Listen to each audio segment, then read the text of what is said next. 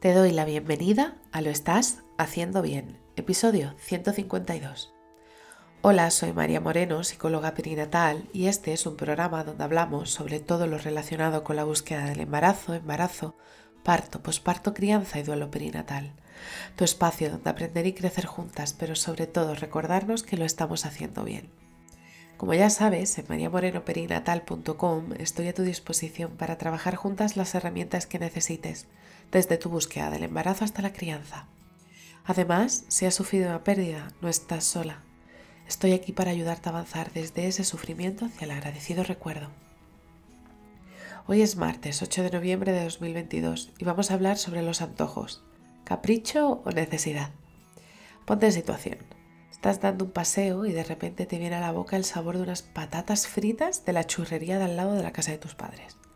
O estás dando un paseo y de repente se te antoja comer, esto es historia real, patas de cangrejo. Se lo dices a tu pareja y apenas te entiende, porque hace apenas 20 minutos que habéis terminado de comer. Tu cuerpo tiene memoria y se comunica contigo. Durante el embarazo y en realidad durante toda nuestra vida, si sabemos escucharle, nos va a dar información sobre el estado de nuestra salud. Pero ¿hace cuánto que no escuchamos al cuerpo?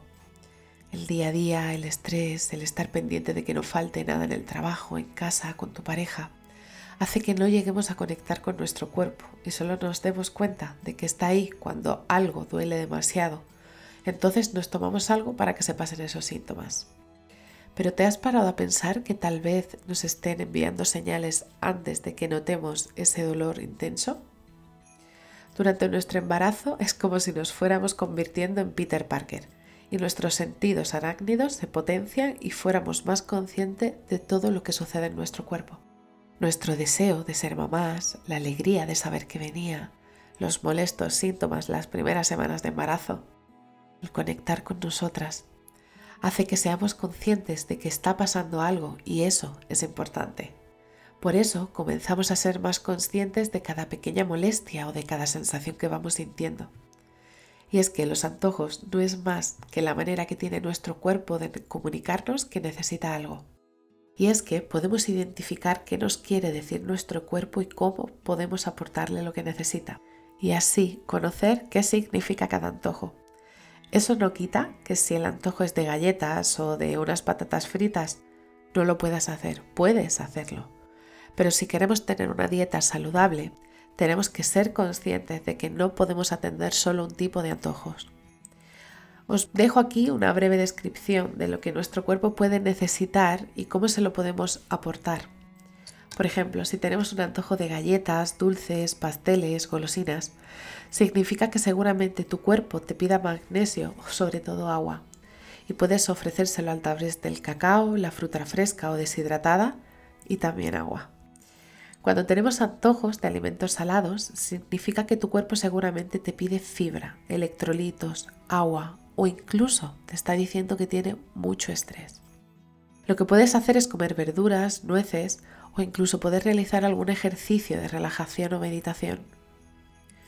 Cuando tenemos antojo de fritos, de paqueteo, como le decimos en casa, es que tu cuerpo te está pidiendo grasas o calcio y lo que podemos hacer es ofrecérselo a través de grasas buenas como el aguacate y verduras de hoja verde.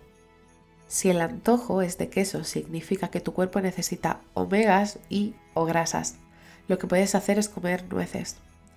Si tienes antojo de pan blanco, es que tu cuerpo probablemente necesite fibra o glucosa y se lo puedes ofrecer a través de legumbres, frutas, pan de grano o de masa madre. Cuando se nos apetecen cosas ácidas, seguramente tu cuerpo te está informando de que te falta ácido estomacal, que es completamente normal durante el embarazo, ya que la revolución hormonal hace bastantes estragos.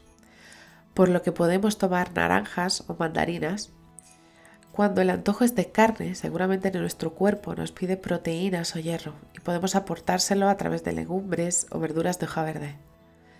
Reitero una vez más que necesitamos escuchar nuestro cuerpo y un antojo es una necesidad real. Pero no debemos dejar nuestra alimentación a un solo tipo de alimento, a un solo tipo de antojo, ya que necesitaremos tener una dieta equilibrada y balanceada para poder estar así saludables.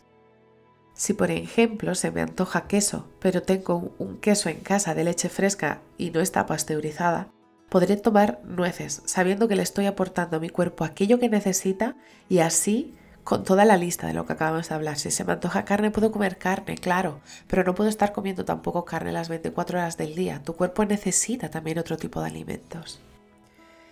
Así que si estás en ese momento en el que tienes un antojo que lleva varios días, te abrazo fuerte, no estás sola. Y bueno, hasta aquí el episodio 152 te Lo estás haciendo bien. Recuerda que puedes ponerte en contacto conmigo en mariamorenoperinatal.com. Gracias por estar ahí, por estar al otro lado. Nos escuchamos mañana miércoles con temáticas relacionadas con el parto. Y recuerda, lo estás haciendo bien.